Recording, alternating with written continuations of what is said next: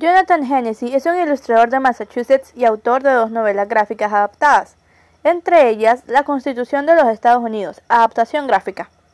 Una vez dijo la siguiente frase, La ignorancia es el peor enemigo de un pueblo que quiere ser libre.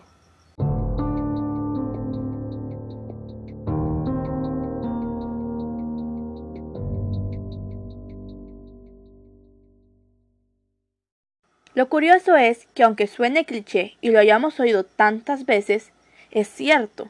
Llevamos años debatiendo este tema, años diciendo, la verdadera educación viene de casa, en la escuela solo se refuerza. Pero, pero, porque siempre hay un pero, vayámonos a la realidad y a las estadísticas de nuestro país. ¿Qué pasa cuando tu bisabuela no estudió? Cuando tu abuela no estudió? Cuando tu mamá no estudió? Cuando tú no estás estudiando? Inmediatamente ahorcamos a nuestra futura generación. Podremos ser gente muy honrada y trabajadora, y con mucha educación moral, de hecho, y valores, pero sin educación, que va más allá de la moralidad, nos sumimos en los mismos paradigmas, y cuando nos damos cuenta ya es demasiado tarde para cambiar. He aquí unos datos curiosos sobre la educación en Honduras, sacados de el INE, que es el Instituto Nacional de Educación. Este podcast eh, creo que les va a sonar un poquito más serio que los que he hecho otros días porque el tema es un tema más que todo social. Entonces puede que sea muy serio. Pero les pido que intenten escucharlo y que aún así disfruten de él. Y que intenten no aburrirse mucho. Estaré intentando ser un poco más dinámica y espero que sea de su agrado. Comenzamos con los datos curiosos. Número 1. La tasa de cobertura a nivel nacional en educación es o era del, 50, del 59.8%. 2. La población de 3 a 5 años que recibe educación es de 34.6%. De 6 a 11 años recibe educación un 93.0%.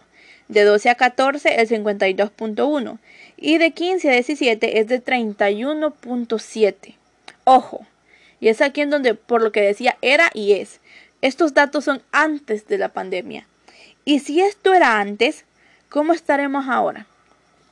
Dato número 6. Actualmente, el sistema educativo de Honduras sostiene el segundo peor rendimiento en América Latina, a pesar de ser el segundo país que más invierte de su porcentaje en el Producto Interno Bruto. Tanto así que es un 9% el que se invierte en educación desde años recientes. A esto, sumándole que más de 4.500 centros educativos en Honduras tienen a un solo maestro, educación unidocente, sin contar todos aquellos centros educativos que no están en condiciones para dar clases, como ser falta de agua, falta de baños o falta de energía eléctrica. ¿Nos hace falta educación? Por Dios, las estadísticas hablan solas. Y a pesar de todo esto, tenemos una población que lleva dos años viviendo el mal manejo de una pandemia, 12 años de narcotráfico dirigido desde el Poder Ejecutivo y recientemente dos tormentas tropicales. Y aún así seguimos trabajando, empezando desde cero, como muchas veces antes, e incluso reportamos un incremento en el Producto Interno Bruto durante el año 2021 entre un 8 y 9%. A eso sumándole que la tasa de analfabetismo en Honduras es del 15%. ¿Cómo le llamas a esto? ¿Cómo le llamas a esto si no es superación? Y no, no quiero decir que está bien que tengamos todos estos datos en contra y que esté bien no tener suficiente educación y que esté bien que hay un nivel tan alto, de analfabetismo. No, no lo estoy defendiendo. Pero díganme ustedes, si hemos pasado por tantos problemas, y a pesar de ello, nos seguimos levantando desde cero, seguimos volviendo a empezar, reportamos un incremento en el Producto Interno Bruto y aparte de eso se generan más emprendimientos a nivel nacional, que sea como sea, abren la oportunidad de nuevos empleos de manera interna en el país. A pesar de todas estas cosas que ya mencioné, sinceramente es la única palabra que encuentro, superación. Ahora pregúntense, ¿qué pasaría si a todo esto se le suma una buena educación? ¿Qué pasaría si redujéramos la tasa del analfabetismo a un 0%? ¿Qué pasaría si tuviéramos centros educativos mucho mejor abastecidos o en mejor estado en tanto su estructura física? ¿Qué pasaría si hubiera 100 centros educativos en cada uno de los lugares que se necesitan? Porque en Honduras se da el caso de que en las zonas de tierra adentro las escuelas quedan hasta dos horas. Los niños tienen que viajar dos horas, caminar dos horas para llegar a un centro educativo, porque no todas están colocadas en la mejor ubicación o cerca de todas las personas que quieren educación. Entonces, ¿qué pasaría si tuviéramos todo esto? Somos un pueblo tan capaz, tan, lleno de superación, tan resiliente, que comienza desde cero, que atraviesa todos estos problemas y al contrario crece. ¿Qué no seríamos con educación? ¿Queremos ver un futuro mejor para Honduras? La solución es la educación. Yo no vengo aquí a formular una pregunta como, la que es el título del podcast de cómo cambiar una nación y a venir a hablar de un sinfín de datos económicos y de estrategias financieras porque no. Ya estamos hartos de eso. Yo estoy harta de eso, de que crean que todo gira en torno a la economía y que sí es muy importante. El factor número uno de una nación es la economía. Pero la economía no se crea si no hay suficiente educación. Entonces, ¿qué es lo que necesitamos? Vamos al grano para cambiar una nación. Educación. Para cambiar una nación desde adentro lo que se ocupa es un pueblo educado. Un pueblo que sabe para dónde va, cómo va y que no se deje engañar tan fácilmente. Pero ¿qué es lo que pasa? Llevamos tantos años sumidos en los mismos paradigmas que cada vez que viene un político nuevo y nos hace una promesa, la mayoría la creemos. ¿Por qué? Porque no tenemos la educación. Cada vez que nos salen con absurdas teorías rimpompantes o con promesas de postular leyes que sabemos que no son posibles o que simplemente suena muy lindo, no nos ponemos a analizar si realmente puede pasar, si está permitido en la Constitución, si las leyes lo amparan, si puede reelegirse, si está bien todo lo que hace no nos ponemos a pensar en eso y muchas veces es porque no hemos tenido la opción y muchas personas no han tenido la opción de educarse de la manera correcta, de tener un poco más de conocimiento en tanto política o en tanto economía. Es porque muchas personas no conocen sus derechos por lo mismo tanto que no han tenido acceso a la educación y son trabajadores que son maltratados por sus empleadores, por sus patrones, porque no ha habido alguien que les diga estás en tu derecho o esto está mal, no puedes permitir que te hagan esto. No se ha podido.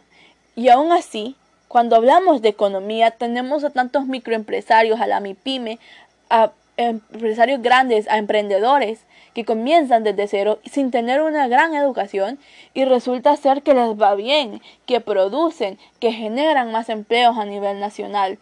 Y toda esta gente, si es así, sin tener educación, si somos así, sin tener todas estas cosas a nuestro favor, teniendo tanto en nuestra contra, ¿qué pasaría si tan siquiera se invirtiera un poquito más en educación, de la forma correcta? Si se comenzaran a tener mejores, a tomar mejores decisiones, quiero decir. Si tuviéramos, no sé, eh, mayor porcentaje de inversión o un personal educativo y administrativo que supiera manejar mejor todos estos fondos que no fueran todos desviados. Sería espectacular, la verdad. Honduras se posicionaría de una mejor forma en el mercado global y a nivel mundial también.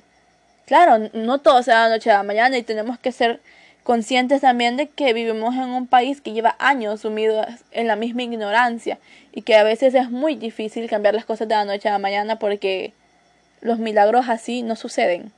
Hay que trabajar bastante para lograrlo.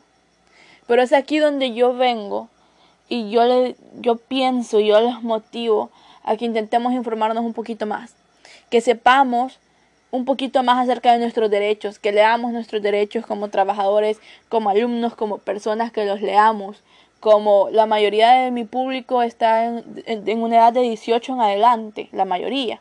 Entonces, deberíamos informarnos también acerca de política. Yo sé que no es el tema de todos y mi podcast no es político, pero creo que si tuviéramos una mejor educación política, una mejor educación cívica, que no se base solo en la moralidad, sino en la elección y el civismo como tal, fuera fuera más fácil para nosotros no cometer tantos errores como nuestras pasadas generaciones que confiaron en las personas en las que no debían por ignorancia y por necesidad. No saben a cuánta gente mayor me he topado, porque tengo la costumbre que me gusta hablar con la gente mayor, con los ancianos, con las personas de tercera edad. Me gusta hablar con ellos porque siento que siempre aprendo algo nuevo. Y la mayoría de las veces en las que toco el tema acerca de la política o acerca del país y del gobierno con estas personas, la mayoría me dicen, tomamos una mala decisión, nos tragamos todo, no lo pensamos. Y ahora hasta ustedes, nuestros nietos, están sufriendo las consecuencias de las malas decisiones que nosotros tomamos. Y la verdad, a mí me apena mucho cuando dicen estas cosas y puede que sea cierto, pero no me gusta reconocerlo así porque así como ellos cometieron errores al momento de elecciones y demás cuestiones a nivel de país, puede que nosotros también. Pero a diferencia de ellos, tenemos la oportunidad de que tenemos a la tecnología de nuestro lado y tenemos acceso a la educación más fácil. Claro, no todo el mundo, pero hay una, una gran parte de la población como tú que estás escuchándome ahorita y como yo que tengo la capacidad de hacer un podcast, que tenemos la oportunidad de entrar a internet y averiguar cómo se vota, que tenemos la oportunidad de entrar a internet e informarnos acerca de la situación económica a nivel a nivel del país, la situación social a nivel del país, podemos entrar en internet y preguntar cómo funcionan tantos rubros de nuestra sociedad y tenemos todo eso a mano. Y lamentablemente en Honduras, en nuestro hermoso país, sigue habiendo gente que no tiene esa oportunidad. Gente que desde que llegó la pandemia, si antes les costaba educarse, ahora peor porque no tienen acceso a una computadora. Gente que a pesar de no tener una educación al 100 dentro de una institución, ya sea pública o privada, como tú o como yo, es gente trabajadora, gente honrada, gente que tiene educación moral, gente que en casa la criaron de manera honesta, de manera honrada para trabajar y todo, pero no tienen un, un título, simplemente no, no tienen una educación extra, una educación base, una educación de civismo, una educación de, de economía, de ciencias naturales que no la tienen. Y toda esta ignorancia, no crean ustedes que se da así porque sí. Claro que no. ¿Sabían ustedes que un país ignorante es un país que no puede quejarse y no puede rebelarse? Era lo que trataba de decir con la frase del inicio. Una nación que no tiene educación, que no tiene conocimiento, es una nación dormida. ¿Por qué? Porque si tú no sabes que te están violentando los derechos, no vas a armar una huelga para defender tus derechos. Si tú no sabes que están rompiendo la constitución de la República, tú no vas a hacer una huelga porque es ilegal. Si tú no sabes todas esas cosas, entre más ignorante tú seas, más fácil es para el gobierno, para los políticos, para los sinvergüenzas, para quien tú quieras que tenga malas intenciones, más fácil es manipularte, más fácil es manipularnos. Entonces, ¿qué es lo que pasa cuando una nación es ignorante? Y lamento decirlo tan fuerte, pero es que así es. ¿Qué es lo que pasa? Nos juegan la vuelta, como se dice popularmente, nos juegan la vuelta. Porque como no comprendemos, tenemos fe ciega y creemos que todo el mundo es bueno igual que nosotros. Y resulta ser que eso no es cierto. Que el ser humano se rige mucho por la avaricia y que muchas veces no importa lo que tengan que hacer, lo que tengamos que hacer, con tal de beneficiarnos nosotros. Entonces es ahí donde pagamos las consecuencias. Yo les decía, los abuelitos de hoy en día se lamentan y dicen que la decisión está en nuestras manos. Pero si nosotros, en vez de mejorar, hacemos lo mismo que hicieron ellos, y seguimos tomando malas decisiones por no informarnos. Y seguimos tomando malas decisiones por estar en ignorancia por voluntad. Porque hay que reconocer que mucha gente está en ignorancia no porque quiera, sino porque no puede salir de ahí. Como era el caso que les decía, al Estado le conviene, al, al gobierno le conviene, a los corruptos les conviene tenernos en ignorancia, porque así no nos rebelamos, somos sumisos. Pero si podemos educarnos, si tenemos la oportunidad y estamos viendo la forma en la que las generaciones pasadas se arrepienten por sus malas decisiones y nos lo dicen, lo menos que podemos hacer es intentar cambiar e intentar informarnos para, no, para que no se repita la historia, para no en unos 50 años sentarnos y decirles a nuestros nietos, nos equivocamos, no nos informamos y volvimos a tomar una mala decisión cuando estaba en nuestras manos hacer ese cambio. Sí, sería pésimo.